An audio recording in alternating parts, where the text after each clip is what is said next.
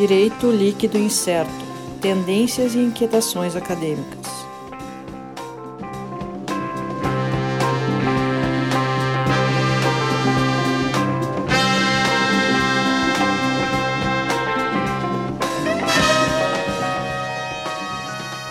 Olá, pessoal. Então, estamos aqui começando mais um episódio do DLI, podcast Direito Líquido Incerto. Eu, Sandro Moraes, junto comigo aqui na tela, Alisson Capelari. Olá a todos. Sérgio Gilea. Olá, olá, olá. É, então a gente está aqui iniciando o episódio, nosso episódio de número 40. É, com um detalhezinho, tem, além dos 40 episódios tradicionais, a gente tem mais quatro. Três. Três, três e quatro. É, seja, quatro, é. três gravados até agora. Né? Por enquanto, três do DLI em doses, que é aquele nosso nosso podcast raiz mais curtinho, que a gente faz um papo mais descontraído, uh, buscando, né, vendo, comentando um pouco os assuntos mais atuais do mundo jurídico. Mas, enfim, nesse episódio número 40, lembrando antes de mais nada, né, todos esses 40 episódios, mais os três ou quatro ali em doses, não sei quando vai ser postado esse aqui, a gente ainda não tem a data certa, né? Uh, todos eles estão lá, o link para acesso no www.dlpodcast.net.br, nosso site. Uh, dá para dar uma visualizada ali, consegue ver toda a lista, inclusive aqueles que nós vamos referir mais adiante aqui no episódio de hoje. Sim, eu falo isso porque a gente já gravou o episódio, né? Uh, também aproveita, vai lá no Instagram, arroba DL Podcast, segue a gente também no Twitter, DL Pod, arroba DL Podcast, Instagram e Twitter igual.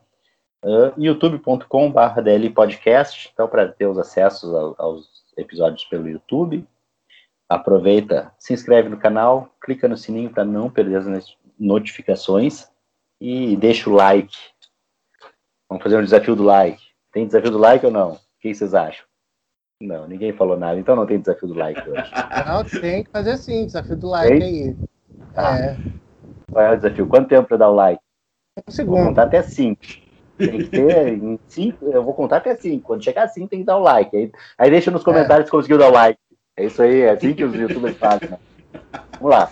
Começando. Um, dois, três, quatro, cinco. E aí, conseguiu dar o like? Deixa lá no comentário. Tô treinando pra sempre. Eu tô muito ah, velho pra isso, ainda não sei onde dar o like direito, cara. É, pois é, tem que, aprender, tem que aprender.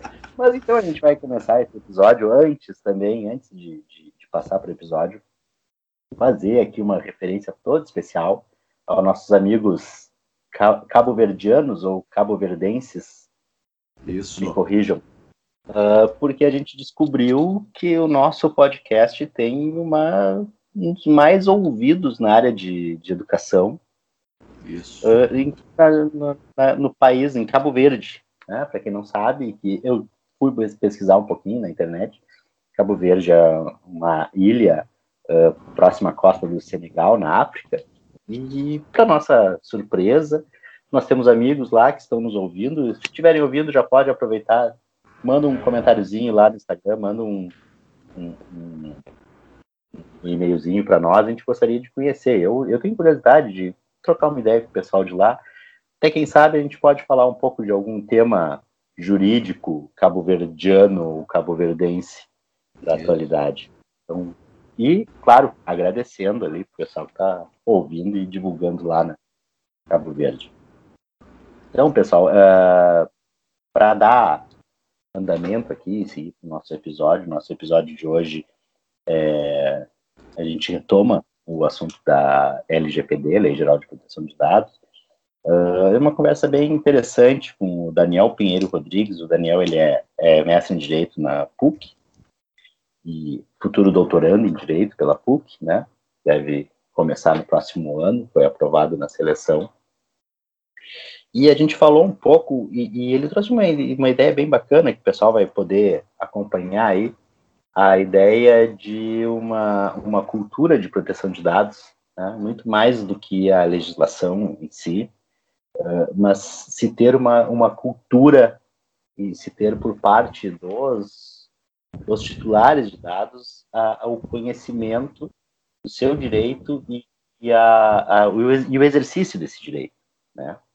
Então foi, foi é uma, uma abordagem bem interessante, uh, diversa um pouco do que, do que se fala normalmente de LGPD, se fala muito uh, uh, no que a lei traz, e ele vai um pouco além, vai no, no que a lei deveria, ou no que a, a, a, a NPD, a Ação Nacional de Proteção de Dados, deveria modificar socialmente falando, né, culturalmente. Bem interessante, então. Fica o, o, a indicação aí para o pessoal assistir, ouvir, né, dependendo se está na plataforma, se está numa plataforma de áudio, ouvir, se está na plataforma do YouTube, assistir. E vamos lá, vamos para o episódio. É isso, pessoal. Valeu. Fiquem então com o nosso próximo episódio.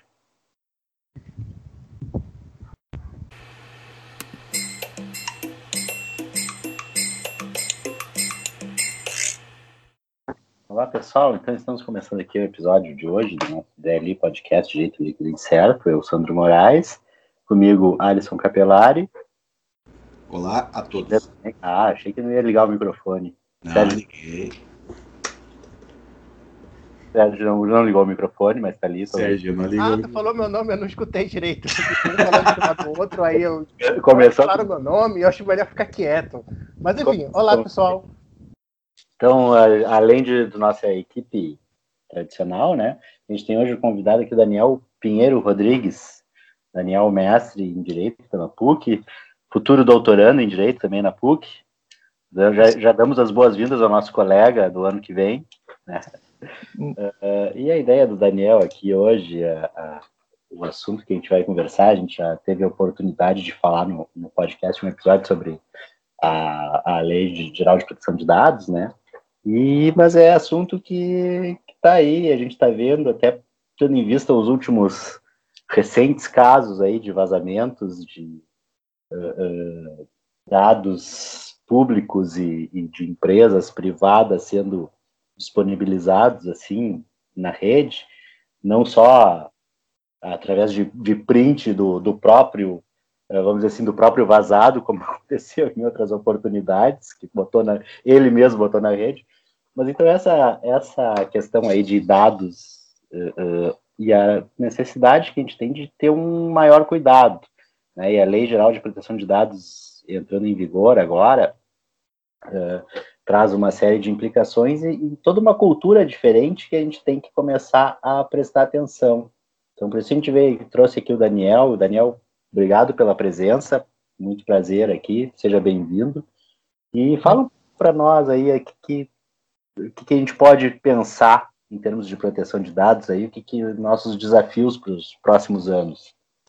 Bom, boa tarde a todos, muito obrigado pelo convite, Sérgio, Sandro e Alisson. Para mim é um prazer estar aqui conversando com vocês hoje e eu espero contribuir de alguma forma com o debate sobre o tema que nos últimos tempos tem exigido da gente um acompanhamento diário, né? quase como uma novela. Cada dia um episódio mais dramático. Mas o fato é que 2020 foi, de fato, o ano da Lei Geral de Proteção de Dados, né?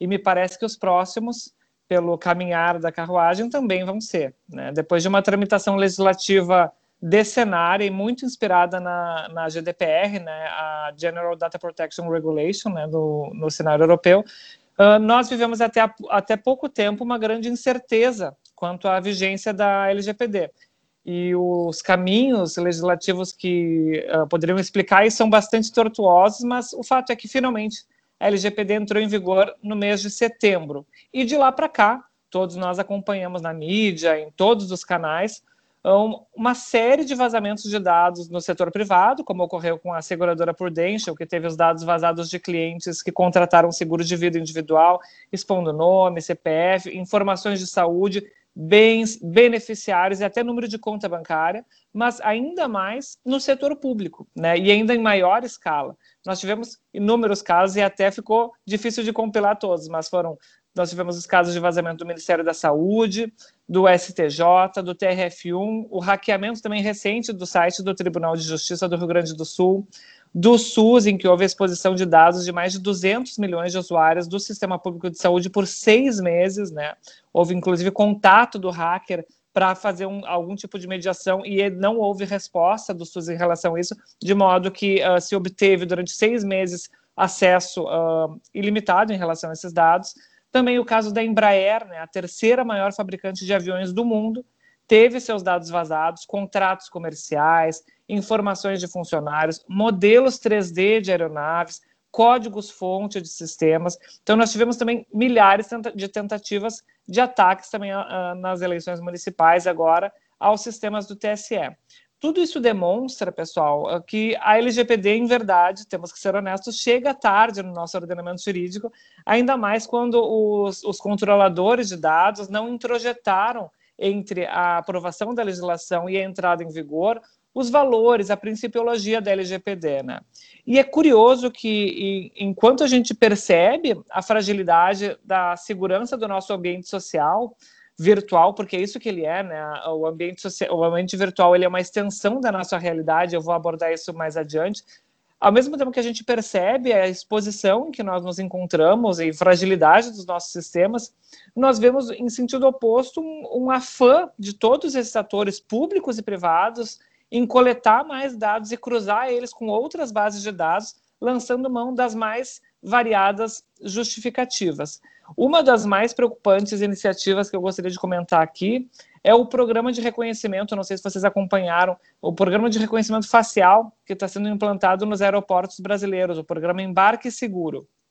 Para quem não acompanhou, a professora Maria Cecília Gomes, do Data Privacy Brasil, escreveu um texto bem interessante a respeito do tema, e basicamente é, é, a situação é a seguinte: o Ministério da Infraestrutura, ele em parceria com o SERPRO, o Serviço Federal de Processamento de Dados, está lançando esse programa para usar a tecnologia de reconhecimento facial nos chamados e-gates, né, que são portões que agilizariam então o embarque, né, o check-in, o embarque, evitando então o contato humano na hora de fazer o, o embarque uh, dos passageiros. Então, uh, como isso funciona? Vai haver uma vinculação de uma foto no bilhete aéreo do passageiro e depois, na hora do, do embarque, com a compilação da a coleta de biometria do passageiro, a dispensa, então, da apresentação de qualquer documento de identificação para o embarque. Os testes dessa tecnologia e desse modo de, de proceder já começaram com passageiros voluntários da empresa de aviação Latam no Aeroporto Internacional de Florianópolis. Agora, o que chama a atenção é que o programa Embarque Seguro ele usa um sistema de checagem com a base de dados do Denatran, Departamento Nacional de Trânsito, que agrupa dados de mais de 78 milhões de pessoas. E a expectativa né, do programa é ampliar a, a utilização de bases de dados para outros órgãos, como, por exemplo, da Polícia Civil e até da Interpol. Isso levantou muitos questionamentos, claro, dos especialistas na área, e o primeiro deles é quanto à própria legitimidade desse compartilhamento de dados entre o Denatran e, a Serp, e o SERPRO, né?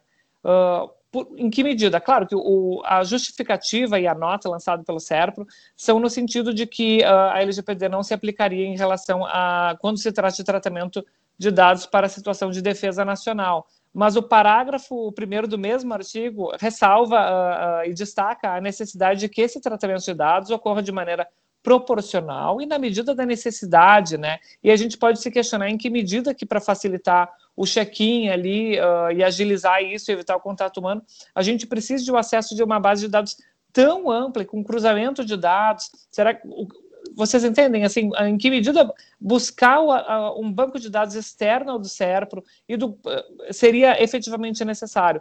E além disso né uh, pelo fato de uh, não ter havido a divulgação de um relatório de impacto à proteção de dados, uh, dados pessoais o RPD ou, em, que já é determinado pela LGPD e isso nos remonta, todo mundo que acompanhou um caso, o caso emblemático de proteção de dados desse ano, o caso da DI 6387, né, uh, em que uh, o IBGE buscou então a coleta de dados de empresas privadas de telefonia para fazer um grande levantamento. E ne, nessa oportunidade, o STF, uh, no seu voto, né, na, na sua fundamentação, deixou bem claro dizendo que nas situações em que envolvam a coleta de, uma, de um grande volume de dados da população, é fundamental que exista um prévio relatório, né? E o IBGE na época, inclusive, alegava não, mas eh, será feito um, a MP uh, deixava claro que seria feito um relatório posterior, mas posterior ao tratamento, né? E se houve uma exposição e a situação me parece que uh, se assemelha uh, nesse nesse sentido.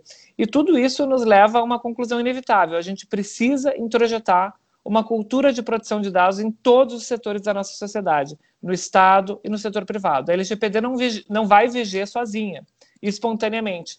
A gente precisa entender que a malversação dos nossos dados pessoais coloca em risco a nossa segurança, a nossa intimidade e até a nossa liberdade de escolha. Né? E é um dever de todos esses envolvidos que pro, pro, protejam e se adequem às diretrizes da LGPD. Agora, claro, existem muitas dúvidas que só vão ser dirimi, uh, dirimidas pela autoridade competente criada para isso, e aliás, criada muito recentemente, que é a Autoridade Nacional de Proteção de Dados. Isso porque a LGPD ela não detalha diversas questões, é uma legislação eminentemente principiológica, né? E as questões que se impõem com a entrada em vigência, em vigor da LGPD, são de ordem prática. As empresas querem saber como se adequar, o setor público quer saber como se adequar, o que pode, o que não pode. Uh, por exemplo, como garantir a independência do, do encarregado, né, que vai ser aquela figura, o DPO, o Data Protection Officer, aquela figura que vai intermediar a relação do titular dos dados, da empresa e uma articulação com a própria a, a NPD. Quais as regras de compartilhamento? E por que isso é importante? Por exemplo, no setor privado, uh, a gente sabe que existe um movimento também de colocar o, o, encarregado também na função de ouvidoria, mas quanto tempo ele vai ter efetivamente para essa atribuição, né? Vão ser 20 minutos da sua carga horária, isso não é uh, suficiente, né? Esse não é o, o perfil desejado para o encarregado. A LGPD não detalha esse regime de trabalho uh, e as atribuições específicas uh, detalhadas do encarregado, né? Diversamente da GDPR, que tem uma, uma previsão mais robusta.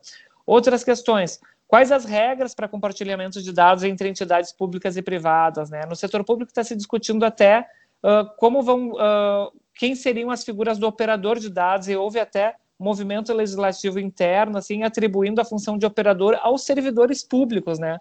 O que não faz muito sentido e aí a, a carência que a NPD uh, demonstra, né? A sua ausência traz o operador, ele é o responsável por instituir o sistema de segurança, por exemplo, da, da, da do tratamento de dados. O servidor público, uh, ele pode ser considerado um operador na medida em que ele não tem essa capacidade? É lógico que não.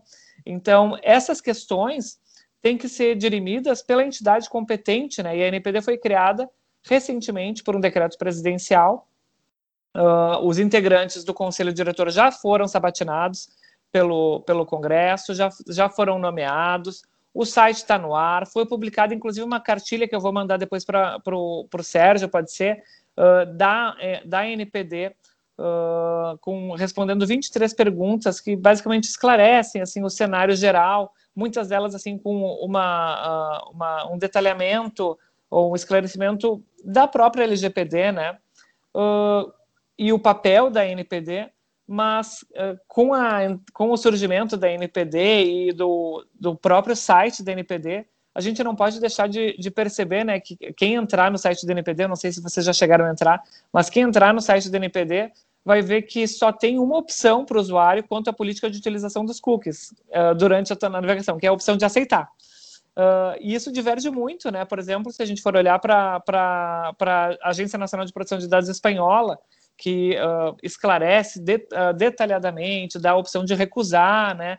E, e, e isso passa assim, claro, a LGPD, diversamente da GDPR, não aborda especificamente, explicitamente, a questão dos cookies e a utilização, mas é importante, é considerado uma boa prática, né? E a gente tem que seria interessante que a própria NPD adotasse uma boa prática, né? De permitir, por exemplo, a recusa na utilização dos cookies durante a navegação, com a diminuição do, do banner, né? Com a, hoje, para tu tirar o banner da, do site do NPD, tu tem que aceitar.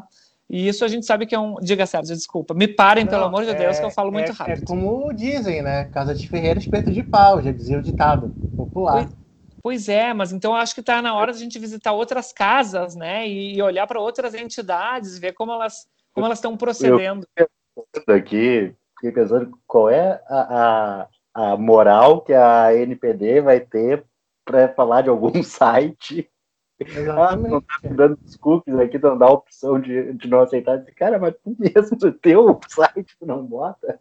Exatamente. E, e isso surge num momento, uh, pessoal, em que a, recentemente, essa semana, salvo engano, a autoridade francesa né, de proteção de dados multou agora a Google em 120 milhões de dólares e a Amazon em 42 milhões de dólares, justamente por incluir cookies, uh, cookies publicitários no computador dos usuários sem uma notificação clara, um esclarecimento sobre aquilo. Então, assim, o que eu quero dizer, talvez o meu ponto, o ponto que eu quero chegar aqui, que eu acho que seria interessante trazer assim para o debate, é que está na hora da gente ampliar esse debate, né? Talvez até sair do ambiente jurídico, de modo que as pessoas, o público em geral, possam entender a importância dos seus dados e por que devem exigir das empresas e das empresas que contratam, das redes sociais que utilizam, e essa, esse movimento de, de uh, uh, demonizar redes sociais, eu acho inadequado, porque como nós vamos nos relacionar hoje em pandemia, com isolamento sociais, nós, nós precisamos utilizar essas redes, nós gostamos, o, o, o que nós temos que exigir é o, o tratamento adequado do dado pessoal, né? E demonstrar que uh, apresentem, então, as bases legais para coleta e utilização dos nossos dados, e isso, mas também demonstrando o que se faz em termos de segurança do tratamento de dados, né? Muitos dos vazamentos têm, têm por objetivo a obtenção de uma vantagem financeira ilícita. E o que isso quer dizer? Que assim como a gente cuida, quando a gente está caminhando na rua, da nossa bolsa, da nossa carteira, a gente tem que se policiar, sim, infelizmente, uh, no ambiente virtual, com ainda maior cuidado, quando a gente sabe que os nossos dados estão processados. E aqui, talvez, uh, assuma um maior protagonismo um órgão da NPD que é o órgão consultivo, o Conselho Consultivo da NPD, o Conselho Nacional de Proteção de Dados Pessoais e da Privacidade, o CNPD. Por que isso? Porque é desse órgão a atribuição funcional de disseminar, e aqui é a redação uh, do, da própria LGPD, artigo 58b, disseminar conhecimento sobre o tema, realizar estudos, uh, organizar audiências públicas e essa conscientização, a gente começa a ver aos poucos, né, a gente começa a perceber em debates, o próprio fato de estar sendo alvo de debate aqui né, no, no podcast, uh, a gente começa a perceber e a construção de uma cultura social de proteção de dados, transformação da percepção da população sobre a proteção de dados, passa por isso, em especial aquele público que eu, que eu reputo mais vulnerável, que é o público infantil, o jovem, a população carente, que utiliza, às vezes, as redes sociais sem uma consciência do que de fato está acontecendo, do, de quão expostos eles estão, né? Então, eu acho que é por aí, a gente tem que conversar nesse sentido, assim, de construir uma cultura de proteção de dados que passa, vai muito além de estabelecer uma legislação, a gente tem que criar um diálogo, um diálogo advindo do Estado com as corporações e com os titulares. Eu acho que esse é um caminho que a gente está começando a traçar né, no Brasil. E olhos para, abrindo janelas para o mundo e olhando para outros cenários né, estrangeiros, a gente pode perceber uma diferença gritante, né? E eu acho que é mais ou menos por aí. Eu acho que a gente pode começar a desenhar o nosso cenário por aí, pessoal.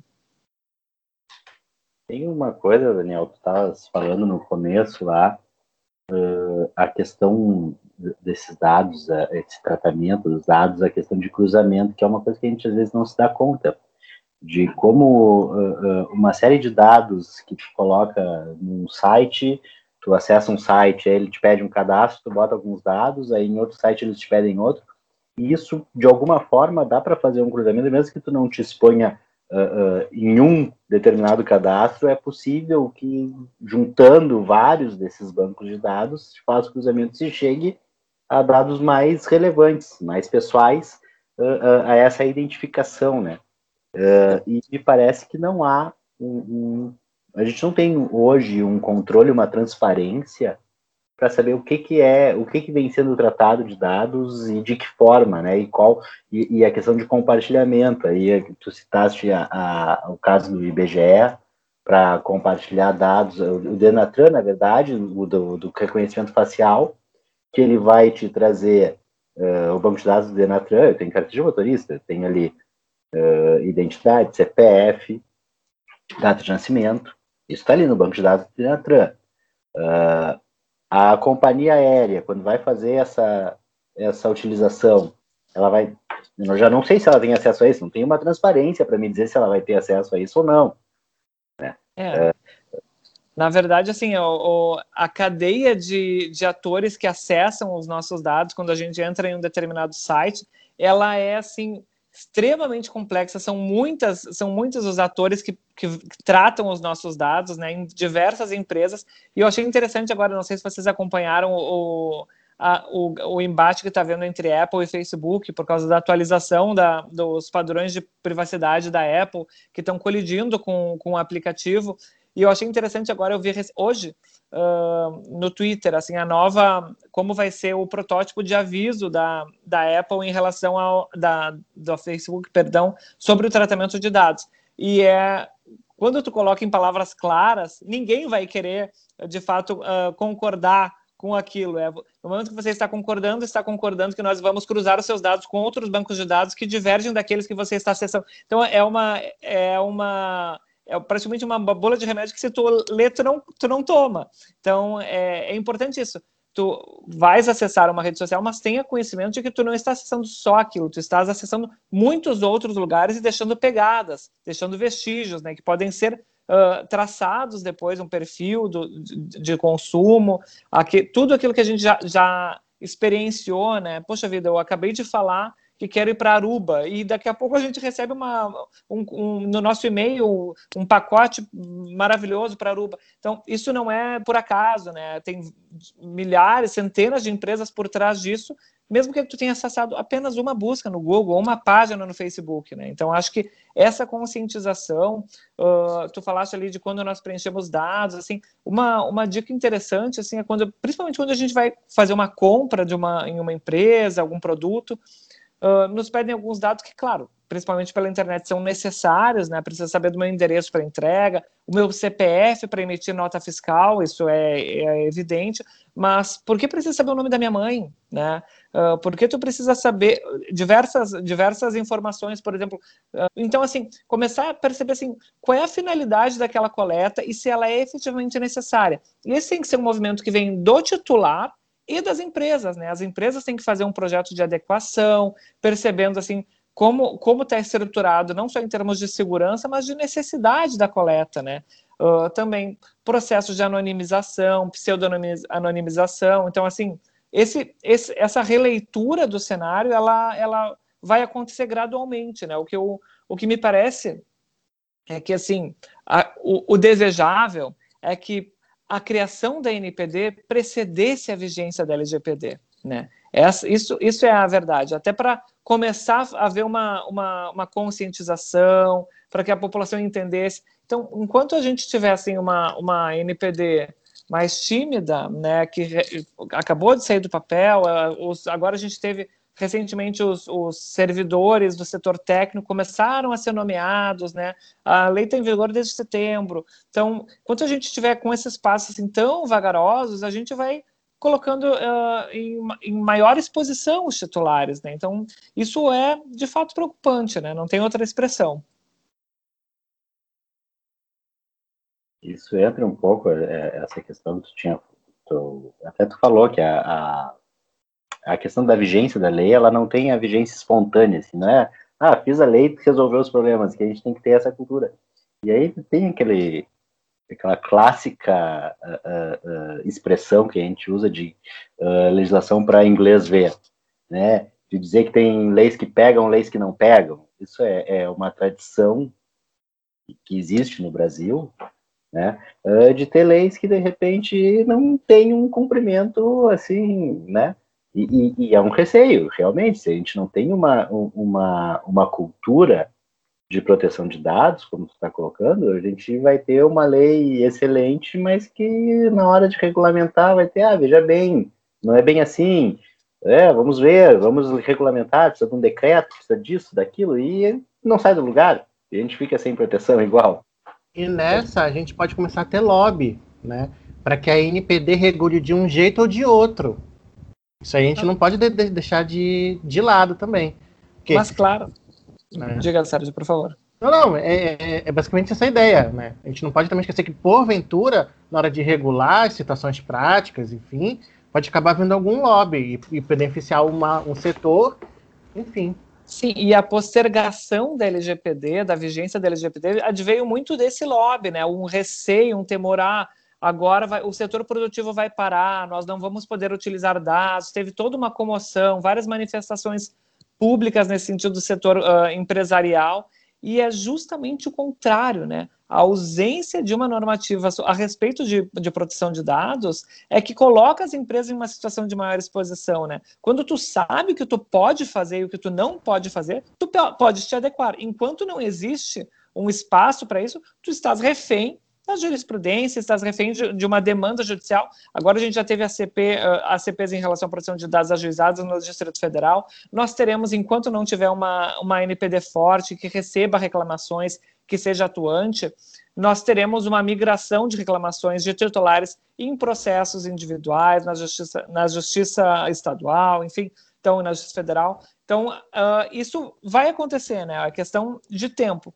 Agora, enquanto a gente não perceber que o caminho para evitar um, uma judicialização de um judiciário que já está abarrotado, né? O, nós falávamos aqui um pouco antes de, de, começar a gravação do próprio previdenciário. Previdenciário, 70% da, da Justiça Federal é uma coisa que assola. Agora pensem se nós tivermos um movimento de, de titulares de proteção de dados que, se, que tem os seus dados malversados. Qual o tamanho dessa demanda?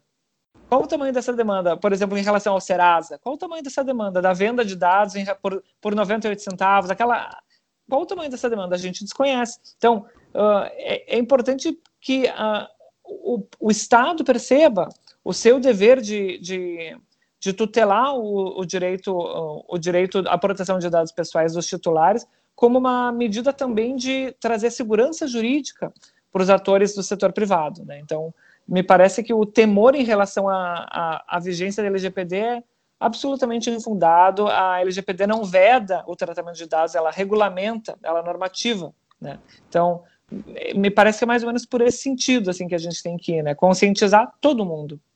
Daniel, uh, só pedindo, pedindo licença, só, só para até, até complementar, né? a lei, a LGPD, ela foi sancionada ainda no governo Temer, ela é de 2018. Sim. Ela entrou em vigor só agora, no fim de 2020, e não entrou toda, se não estou enganado. A parte da, das punições ainda vai entrar no meio do ano que vem, se não Agosto, é. Agosto. É. No meio então... do ano que então- vem. E, e, e, se dependesse dos lobbies, ia demorar mais e provavelmente até ia ser revogado. Né? Perfeito. Então, Mas tu, tu é. entendes assim que. A, a, a, diga, por favor. Não, é só porque a, a, a gente conversou com a, com a Gabriela Pitts, quando Sim. a gente falou também do CPD, e eu lembro uma coisa que ela falou, ela disse, olha, tiveram um, um ano e meio dos dois para entrar em a vigência da lei, uh, e não fizeram nada. Aí entrou a pandemia, usaram de desculpa para postergar mais a vigência. Isso. Isso Mas, mesmo. assim, entende, assim, eu, eu o que, que, eu, o que, que eu acredito? Porque eu acho, bato tanto nessa tecla de criar uma cultura de proteção de dados. Porque, ok, nós teremos em agosto a vigência da, uh, da, da, parte punitiva, né, de aplicação de multas. Mas será que é isso que a gente quer? Será que a gente quer mais multas sendo aplicadas no setor privado e multas, às vezes, que a gente sabe como são as cobranças dessas multas por empresas? A gente pode ver aí do, do, de várias autarquias tentando buscar, como eu, eu sou procurador federal, eu acabo tendo conhecimento de multas que são aplicadas não são pagas. Será que não é, não é interessante a gente fazer um caminho reverso, né? Buscar um, um, uma conscientização, buscar uma conscientização. No momento que tu conscientiza a população sobre a importância disso, a gente vai ter um movimento muito interessante do setor privado querendo se adequar, buscando aprovação do seu consumidor, né? Como, por exemplo, e, e várias iniciativas a gente pode buscar no, no, no, exterior, né, e outras experiências mais maduras, como, por exemplo, a adoção de questões simples como a adoção de selos de qualidade, né? Essa, essa, esse tipo de política aqui ganha o selo de qualidade de, de proteção de dados, é uma política uh, forte de proteção de dados. Buscar, então, por exemplo, em questões mais detalhadas. Agora a gente tem uma questão muito complexa no setor da saúde, que é o, o envio de informações, uh, de informações pessoais relativas à, à saúde que antes eram tratadas assim de maneira muito mais trivial, envia pelo, pelo WhatsApp o número da prótese tal, com isso, como tu vai fazer isso hoje, né? Então, isso precisa de regulamentação, sem perder, sem perder a agilidade que, a, que, a, que o setor demanda, né? Agora, será que é a NPD que tem que regulamentar isso ou ela pode validar uma, regula uma regulamentação setorial? Isso são algumas medidas que, que me parecem imp importantes. A NPD cresce muito pequena, né? ela surge muito pequena. Será que não seria interessante assim ela, ela validar determinadas in iniciativas de setores, de blocos, de setoriais? Me parece que esse é o caminho para ela não nascer já assolada por demandas. Né? Então, uh, evitar esse perfil punitivo e buscar uh, o apoio da população, do, dos titulares de dados, na construção de um cenário em que os, o setor empresarial perceba a importância disso para manter os seus clientes, né? para manter o, se manter competitivo. Né? A gente vê isso em várias outras demandas. A questão ambiental se tornou cara, e foram nas últimas décadas que ela se tornou cara, e, o, e, e se tornou cara a população, e o setor privado teve que responder a isso. Agora a gente tem até pasta de dente vegana, gente. Então, é, é, é, mais ou menos isso. E, e, é, essa é uma questão difusa que vai afetar as nossas. Tá, claro, já está nos afetando, mas afetar, afetará mais intensamente outras gerações. A proteção dos dados pessoais hoje me interessa diretamente. Então, me parece muito mais fácil de tu criar esse convencimento, né? É uma questão de, de dar um start, dar um, dar um clique na população, dar um clique na, nos titulares de direitos para que eles percebam que eles têm a faca e o queijo na mão nesse, nesse sentido, né? E construir esse ambiente passa muito por essa conscientização. Por isso que eu bato nessa tecla. Não, não acho legal. Claro que em algumas situações assim é necessário aqueles aqueles setores que se mostram quase inabaláveis, como uma empresa como a Google. Como é que tu vai abalar ela com com uma advertência, ah, não ganhaste o selo de. Não, isso não vai acontecer. Nós precisamos partir para multas, realmente, como aconteceu no caso da autoridade francesa.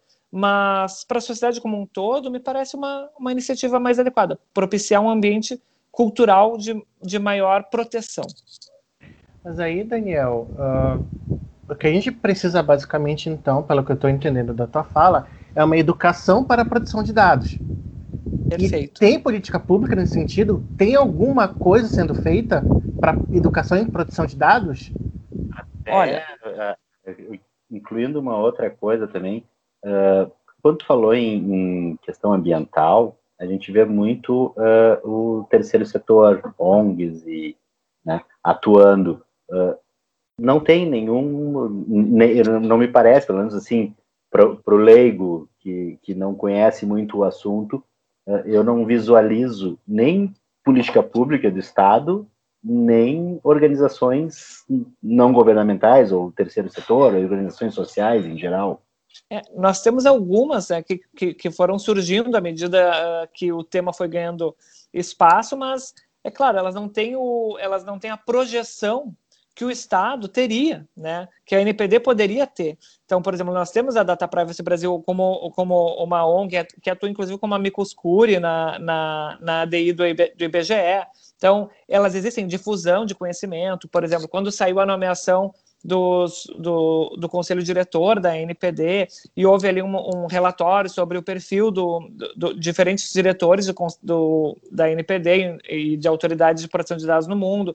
Uh, então, me parece assim que já, já começa a surgir de maneira tímida, né? Assim, a gente tem alguns, uh, alguns pontos de destaque, mas esse contato com a população como um todo, com aquele que não se interessa sobre isso, eu, eu, eu tenho conhecimento porque me interessa sobre o tema, né? E pesquiso sobre o tema, Agora, a população como um todo não é tocada por essa, por essa questão, né, pela proteção dos seus dados. E me parece que esse é um papel, uh, claro que pode advir também de, uh, de organizações não governamentais, mas governamentais também, né? Esse é o, e, e não se trata de um querer meu, se trata de um dispositivo legal. É a função da NPD disseminar a cultura de proteção de dados, né? Mas como, com que perna que ela vai fazer isso, surgindo assim no, nesse ambiente, é, o, é, o, é um grande desafio, né? Um grande desafio. Até se nós olharmos para outras autoridades de proteção de dados no mundo, nós vemos como a nossa é, é tímida, né? É pequena, ela nasce Primeiro, vinculada à, à, administração direta como órgão da presidência da República, né? E a, lei, LGPD, ela já prevê a transitoriedade dessa natureza jurídica para se tornar em, podendo se tornar em dois anos em autarquia em regime especial, né, vinculado então à administração indireta com maior distanciamento do poder central, né, o que é considerado salutar, inclusive pela OSDE, né, uh, um distanciamento maior para que a entidade tenha autonomia e essa independência ela é necessária não por um capricho legislativo, mas porque a atuação da NPD uh, ela é muito mais voltada para uh, a proteção do titular e proteção do direito fundamental. Não é à toa que a autoridade italiana, por exemplo, leva o nome de garante do direito à proteção de dados. Ela vem garantir a proteção de dados. Ela não vem como outra autoridade, uh, agência reguladora, por exemplo, que vem uh, fiscalizar um determinado setor da economia ou exploração de serviço público. Ela vem para garantir um direito fundamental. É uma entidade inaugural no nosso ordenamento jurídico, de certa forma, né? E para isso ela precisa de independência, porque contraria interesses, do, do, inclusive, do governo federal, do governo estadual, dos diferentes setores públicos, né? Ela tem que ter um distanciamento para poder fazer o seu, o seu, a sua regulação e a sua atuação, normatização, por exemplo, né? Então, me parece que Uh, esse é um outro ponto que uh, é, entendo extremamente salutar o surgimento da NPD, né? mas caminhar também para isso, inclusive para em termos de adequação a outros sistemas mais protetivos, como o europeu, né? Uh, me parece importante né, que a gente comece a refletir sobre isso também desde já.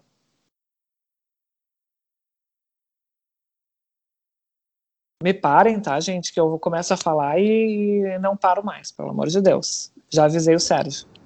Vamos fazer a pausa agora? Acho que pode se quiserem. Vamos fazer a pausinha, né? É. Fazer a pausinha, já deu 36 minutos é. aqui. Isso. A gente, Hoje. A, a gente precisa fazer uma pausa, Daniel, porque uhum. o seu arquivo fica muito grande.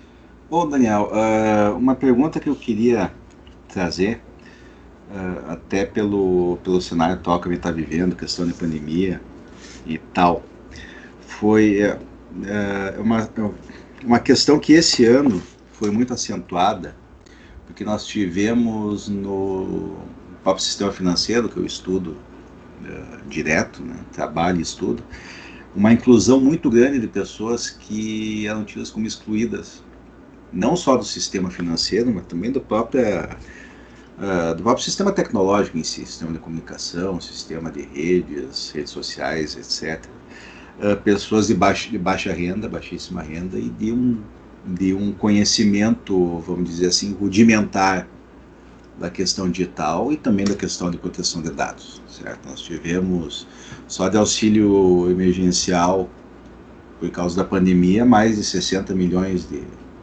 de auxílios e outros 40 milhões negados. Uh, e muita gente pegando o celular emprestado, muita gente sem titularidade de celular, alguma coisa assim. Uh, e estão lá com seus dados expostos, certo? A gente não sabe, não tem notícia concreta, mas desconfia do que pode ser o próximo passo do que vão fazer com esses cadastros, com essas contas, certo? Uh, não se sabe qual que vai ser a difusão desses dados, para onde vão ir, uh, quem vão ser os reais destinatários disso daí e até o que vão sofrer os próprios uh, os próprios beneficiários, né, os próprios beneficiários desse auxílio. Uh, e, e, a gente vê também nesse novo cenário, nesse último ano, esses últimos anos, a questão de neuromarketing que a gente fala, né, a questão de utilização dos dados para construção de marketing direcionado de pessoa a pessoa. Uh, tem alguma, qual, qual é a tua visão a respeito disso? Existe algum, dentre esses, esses programas de incentivo à proteção de dados ou esclarecimento da população, tem alguma coisa voltada aí que possa causar eficácia nessa faixa de renda, assim? Como é que tu vê esse cenário? Esse cenário ele é muito delicado, né? E a gente vê que a LGPD busca emprestar um olhar mais atento à população que está mais exposta, né? A própria coleta do consentimento é diferenciada quando a gente fala de crianças e adolescentes, por exemplo, né, que tem uma, uma utilização muito mais imersiva, às vezes alheia aos pais ali, o consentimento ele é a coleta dele é diferenciada.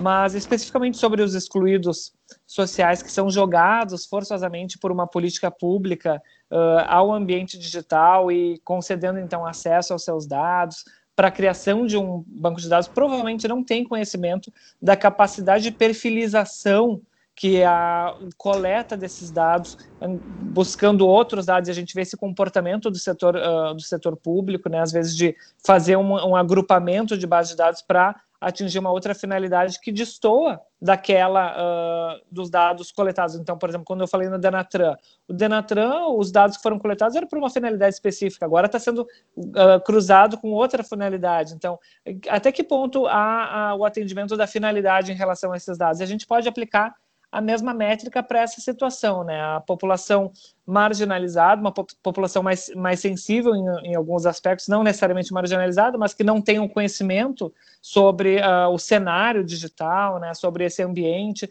e sobre o que os seus dados financeiros, inclusive, representam, elas se veem muito mais expostas a, a esse sentido e não, não, não tem como uh, fazer frente a isso, justamente por isso, a gente precisa de uma fiscalização, né? Uma fiscalização no setor público, né? E no setor uh, bancário, inclusive. A gente já sabe que o, o próprio Tribunal de Contas da União uh, sinalizou que ano que vem vai fazer uma, uma auditoria uh, ampla no setor público para ver quão adequado ele está as diretrizes da LGPD, né, quais foram as medidas que foram tomadas desde a vigência da LGPD. Então, assim, uh, especificamente sobre essa questão eu vejo com muita preocupação, né, que o cruzamento de dados possa ter finalidades escusas, né, inclusive para angariar novos mercados, né, então a gente pode ter um, uma, uma coleta para uma finalidade assistencial, que é o que se mostra o auxílio emergencial, por exemplo, para lá na frente nós vermos esses dados cruzados com finalidades diversas, né, e esse comportamento ele tem que ser não só retalhado posteriormente, aí vem na, naquela questão da construção de uma cultura, né, mas sim impedidos, né, a gente tem, precisa de uma, de uma atuação nesse sentido, que a gente consiga intermediar, interferir, barrar condutas abusivas antes que o estrago seja feito, porque depois a gente sabe que isso não tem um, um, uma, não há indenização, não há reparação que consiga fazer frente aos danos causados, né? Que algumas, em algumas situações podem ser permanentes, né? A gente sabe que a, a capacidade de de análise do nosso comportamento hoje. Qualquer pessoa que tenha navegado por uma rede social uh, sabe uh, quão impactante ela pode ser. E uh, o cruzamento desses dados, dos nossos dados financeiros, da nossa situação, da nossa morada, da nossa localização, são muito representativos. Né? Nós, os supermercados, por exemplo, e aqui indo para um outro setor, a, o determinado supermercado, redes de supermercados começaram a pedir cadastros de fidelidade com dados, uh, nossos dados de endereço, essas nossas informações, justamente para mapear os lugares em que havia maior consumo ou menor consumo. E aí começava a realocar e a capacidade de detalhamento sobre essa geolocalização nós foi aumentando, aumentando, aumentando, em um, em um, de maneira exponencial, de, de modo a saber quais vão ser os nossos hábitos específicos de consumo no nosso CPF.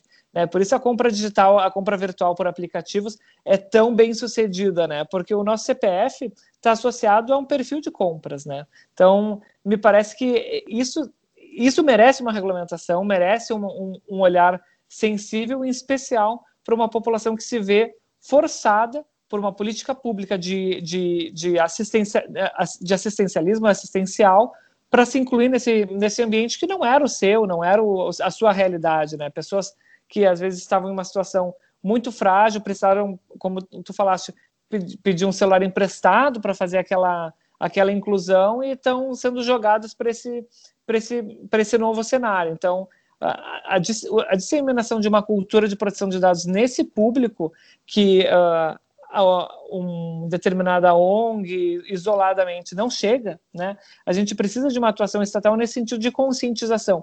E aí a gente vê assim como é complicado, né? E, e voltando, bato um pouco nessa tecla, quão importante é a independência de uma entidade que se propõe a regular esse setor, né?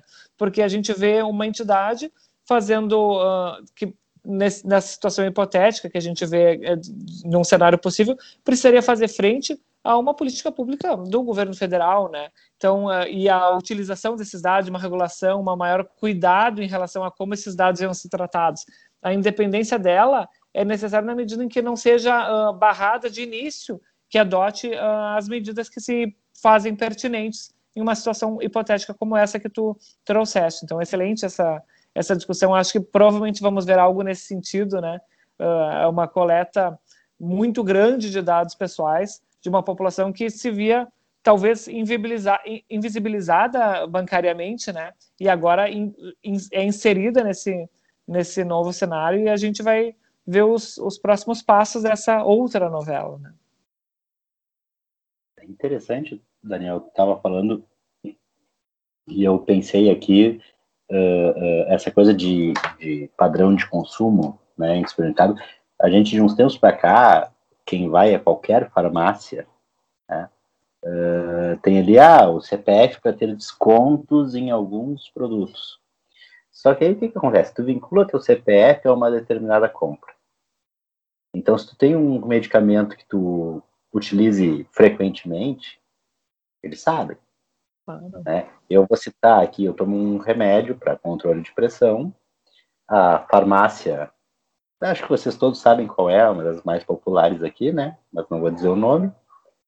Uh, eu comecei a comprar com regularidade e aí esses dias recebo um e-mail, ah, tá acabando, já deve estar tá acabando, quem sabe tu já não encomenda a próxima.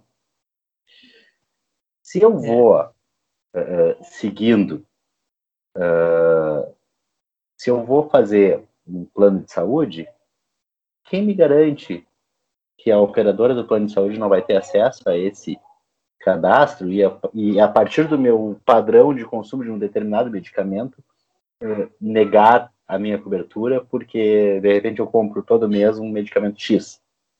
É, isso é, é, muito complicado e, e esse apelo do desconto é interessantíssimo para essa população que a gente está falando, de classes mais baixas, né, de menos conhecimento, tu dizer assim, ó, tu quer ter 20% de desconto no medicamento, não tem problema, dá teu CPF aqui que tu tem 20% de desconto. e a implicação disso mais adiante é enorme. Perfeito, perfeito.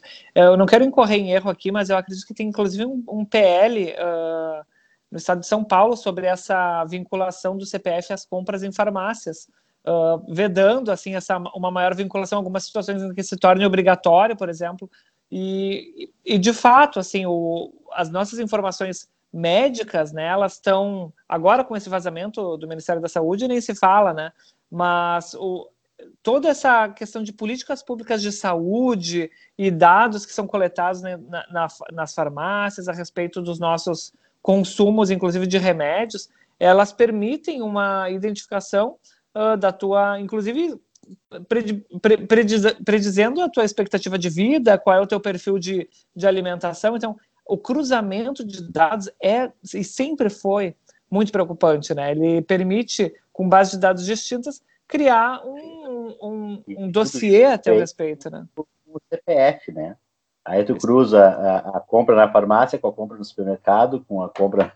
Identificável. É um, se tu se torna uma pessoa identificável e, e individualizada, né? Então, uh, essa é uma questão que nós vamos com certeza encarar nos próximos, nos próximos anos, eu acredito, nos próximos meses, um detalhamento assim da, da problemática em relação à proteção de dados. Isso é interessante que durante muito tempo o tema era debatido de maneira mais abstrata, mais vaga, e no momento que entrou em vigor, as questões começaram a se, a se colocar de maneira muito, de ordem muito prática. Né? Tá, mas então, no serviço público, quem é o operador? Não, peraí, eu acho que foi o Ministério Público do Rio Grande do Sul que fez uma, uma ordem de serviço, uma normativa, uh, detalhando quem era o, quem é o encarregado, quem, uh, quem era o, o, operador e atribuindo a todos os servidores e, pro, e promotores o, o, o atribuição de, de operador dos, dos dados e trouxe toda uma controvérsia sobre essa, sobre essa normativa. E a gente vê, vai ver isso em todos os setores, no setor da saúde, no setor bancário, a questão do open banking, tudo isso vai vir à tona e como a proteção de dados está sendo feita nesses setores. E por isso que, eu, que me preocupa o, o, o, fardo a ser carregado pela NPD, que é bem, bem pequena, de tantos setores diferentes, do setor bancário ao setor de saúde. Agora a gente vai ter o, o a, a, legislação, a LGPD penal, que falam e que vai ser encargo então do CNJ, ainda bem, porque senão ia ser uma, uma mais uma atribuição em relação à proteção de dados na área penal. Então, assim, é um. O fato de nós estarmos na era dos dados, aquela, aquele chavão de que os dados são o novo petróleo, isso é importante a gente, a gente lembrar que os dados realmente são o novo petróleo, porque o petróleo em si não tem valor, assim como o dado. O cruzamento e o, o trabalho em cima do dado que gera um, um, valor financeiro. E as empresas, o setor privado, entendeu isso há muito tempo. Né? Então, é um novo setor a ser fiscalizado. Né? Agora, como exercer uma política pública em relação à produção de dados é algo inaugural para o Estado brasileiro. Né? Nós nós não vemos esse. Tivemos um ensaio tímido sobre a lei de acesso à informação, marco civil da internet, mas algo que garanta e traga essa consciência de que tu tens um direito de proteger os teus dados pessoais de maneira mais coletiva, assim, sobre uh, o aspecto cultural, vai ser um, um, desafio a ser enfrentado, assim, me parece, em todo esse cenário, inclusive dados médicos, dados uh, bancários, o setor co comercial ali, assistencial, então é, são os próximos capítulos dessa novela que eu disse que a gente vai ter que acompanhar. Bem, Daniel, uh, uma coisa me preocupa com relação à NPD. Uh, essa questão é muito mais com relação à judicialização de questões, de demandas envolvendo a proteção de dados, no sentido de a NPD ela vai ser tida, ela tu, tu, tu consegue vê-la sendo tida então como uma fase administrativa antes de se intentar uma ação ela vai acabar sendo ali uma, uma questão de condição da ação para que haja interesse de agir. Uh, em que medida a NPD, nesse ponto também de dirimir conflitos, uh, sejam individuais, sejam coletivos, uh, com relação à produção de dados. Então, queria que tu desse assim, um, um panoramazinho, como é que vai ser a partir de hoje, nós temos a NPD, vai ter alguma mudança na questão da, da judicialização da produção de dados? Então, essa é uma excelente pergunta, né? Uh, e uma dúvida, porque a, a questão do prévio requerimento administrativo, a gente sabe que a, a nossa Constituição ela, ela é muito refratária a essa, essa questão, a gente enfrentou isso, inclusive no, no Previdenciário, né? A exigência de um prévio requerimento administrativo me, me joga para esse para esse cenário e nós vamos ter que acompanhar o, a, como vai se judicializar isso. Seguramente vai se judicializar isso, né? O titular de dados primeiro ele vai entrar em contato com o controlador e o controlador tem que se fazer acessível uh, de, de, alguma maneira através do encarregado em relação a isso, né? E uh, fazer o, o, o, caminho em relação à NPD, uh, mantendo uma ponte de diálogo em relação a, a ao titular e o controlador de dados, a NPD, fazendo essa triangulação, mas uh, especificamente sobre a obrigatoriedade de uma, de uma, de uma precedência de uma, de uma demanda administrativa, me parece que não, nós vamos ainda ter que discutir isso no aspecto judicial, infelizmente, né? É, é mais uma questão que poderia ser normatizada pela, pela NPD, não, evidentemente a gente não pode vedar o acesso à justiça, né? Não podemos vedar o acesso a uma demanda, uh, a uma demanda judicial, mas seguramente vai, uh, uma NPD ativa que tivesse capacidade de gerir reclamações e, e encaminhamentos. A gente sabe que uh, foi criado um, um, vai ser utilizado um, um mesmo canal para as reclamações e a respeito de titulares de dados do, do setor de consumo, né? Então é um, vai ser uma mesma plataforma. Agora me me escapa o nome, o nome da plataforma, mas eu posso buscar depois e, e divulgar. Ah, tá, é o consumidor.gov, né, que vai ser o mesmo canal, então, para para fazer veicular, os titulares veicularem as suas reclamações, porque a preocupação era justamente essa, não a soberbar a NPD com reclamações individuais de modo a imobilizá-la, né? Ela tem outras políticas macro, né, do que simplesmente ser uma receptora de, de reclamações individuais. Então, essa foi uma preocupação para aglutinar junto com outro canal já existente, né? Então, quanto aos próximos capítulos também desse ponto de será necessário ou não uh, que haja uma prévia uh, reclamação junto ao controlador, junto ao NPD, uh, acredito que é impossível que a gente tenha essa, essa vedação né, de que o titular se volte ao judiciário. Que a gente acredita ser salutar é que se crie um ambiente em que isso não seja necessário, né, que a NPD consiga dirimir essas dúvidas e que os próprios uh, a própria empresa crie mecanismos internos, né, as grandes corporações, para sanar esses conflitos e essas uh, violações internamente, né? Seja no setor administrativo junto à NPD, seja internamente da própria organização. Até esse, essa pergunta do Sérgio me lembrou aqui uh, um nosso episódio com o professor Gustavo Osna sobre acesso à justiça. Acho que foi quinto, sexto episódio do podcast, né? Acho que foi por aí. Uh, e ele falava muito dessa questão, uh, claro, com uma com uma ideia assim bastante ousada, vamos dizer assim, em relação a uma limitação do acesso à justiça, justamente para que se use esse tipo de, de, de, de canal né, administrativo, que isso seja efetivo, uh, porque a gente sabe que o judiciário está abarrotado de coisas. Então imagina, se a gente já tem lá no juizado especial civil uh, centenas de ações contra as, vamos dizer, as operadoras de telefonia, são as mais conhecidas, operadoras de telefonia, depois bancos, né, Alisson? Uh, e depois entra os, os Com outras. Certeza. Uh, e imagina se a gente começar a ter demandas quanto à proteção de dados. Uh, a necessidade que a gente tem de ter uma resposta administrativa para evitar essa judicialização. Não vai ser, vai ser, impraticável se já é hoje, o judiciário já é uma porcaria hoje, com todo respeito, já é difícil. Daniel, só, só antes de complementar, é o episódio 11, tá? Do Gustavo Osna. Ah, perfeito. 11. Muito. 11. Eu ia fazer essa correção também, é o 11. É, é o 11. Pode continuar agora. Errou, errou assim, por 5, né? Era o dobro, assim. Desculpe, desculpe. Não, eu, vou, eu, vou, eu vou sair então. Você termina o programa, eu tô fora, tá? Não, mas é verdade, assim, isso que tu disseste tem, tem a sua razão de ser, porque a proteção de dados se tornou também, isso é inegável, um novo nicho, um novo mercado, né?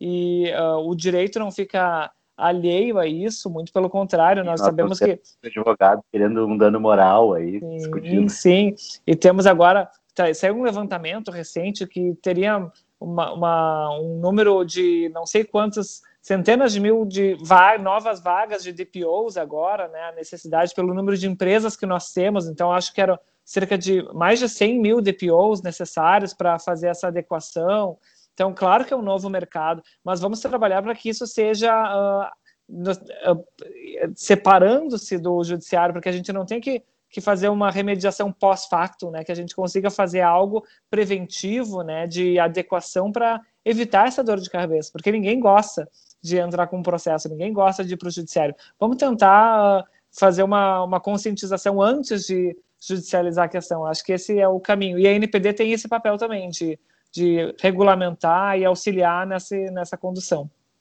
Uh, Daniel, então assim, já indo para o final do, do nosso episódio, fazer a pergunta, a pergunta tradicional que a gente bota sempre para os nossos ouvintes, quem está querendo uh, aprofundar mais o assunto e tal, algumas referências, pode ser de qualquer espécie que tu tenha, aí que, que o pessoal possa se aprofundar dentro dessa, desse tema, essa dinâmica que a gente está falando. Perfeito. Além dos sites que eu referi ali, da, da NPD e do artigo que eu referi da Maria Cecília, eu acho interessante, se me permitem, o, o filme Gattaca. É uma ficção científica de 1997, mas que não envelheceu, né? É com o Ethan Hawke e com a Uma Thurman, em uma sociedade dividida entre pessoas geneticamente uh, perfeitas, né, com genética manipulada em laboratório, e outras pessoas que foram concebidas biologicamente. E a, o filme conta a história do personagem do Vincent Freeman, que é interpretado pelo Ethan Hawke, em que ele tem o sonho de ser astronauta, mas ele foi concebido biologicamente de modo que não, não tem a, a genética perfeita compatível com as exigências para o seu sonho. Então ele cria uma, um disfarce né, genético uh, muito interessante, muito bem feito para a época, e eu acredito que ele possa retratar um futuro sem uma legislação de proteção de dados, né? Por mais que pareça uma ficção, uma distopia distante, eu acredito que ela não se, não se coloca de maneira tão distante. O avançar da técnica, ele tem um, um pode ter um peso muito grande se nós não for acompanhado de um, de um avançar da ética e de um, de um, de um comprometimento cultural com algumas garantias fundamentais do nosso Estado. Então, eu recomendo esse filme sem, sem sombra de dúvidas. É um filme muito, muito atual. Infelizmente, não disponível no Netflix.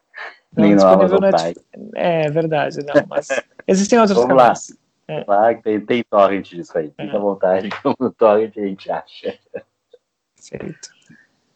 Mas então, assim, só uma ressalva, não estamos incentivando. Só estamos não, avisando. Gente, eu sou velho, eu vi no cinema. Tá, então... mas, mas olha aqui, se, se tem no, no, Netflix, no Amazon Prime, no YouTube, alguma coisa assim, a gente avisa que tá nessas plataformas. Claro. Mas realmente não tem plataforma nenhuma que ele tá disponível. Não tem, então... Não tem. É, então a gente só tá avisando que tá por aí na, na internet. Não incentivamos, no entanto. É verdade. É, fazendo uma referência rápida, nosso amigo Gabriel Divan botou o livro dele, lançou um livro e divulgou uh, gratuito, inclusive botou, ele mesmo disponibilizou no LibGen e em outros sites de compartilhamento. Então, né, fica Mas, aí, ó, fica aí o exemplo. Bom, mas Daniel, assim, muito obrigado pela tua participação aqui com a gente, tá? A gente uh, teve uma conversa bem bacana, mais uma vez, de LGPD, as dificuldades que a gente tem, esse, esse praticamente um mundo novo que está se abrindo, né? Uh, que na verdade já começou a partir da, do momento que a gente tem os dados uh, tratados, né? Na, na, medida que a gente tem hoje um processo de tratamento de dados uh, com capacidade para tratar enorme quantidade de dados, a gente começa a ver que isso há um problema e a gente precisa essa, essa regulamentação. Né? É algo, é uma dificuldade, é um problema, vamos dizer assim, é um problema que a gente acha que é o, o nosso futuro. Né? As empresas tratando nossos dados, coisas que até pouco tempo atrás não havia, uh, não se tinha a possibilidade de acesso a tantos bancos de dados, a tantos dados e a possibilidade de tratar isso aí. E é um desafio que temos pela frente, até como tu falou, a própria uh, educação né? E a cultura desses dados.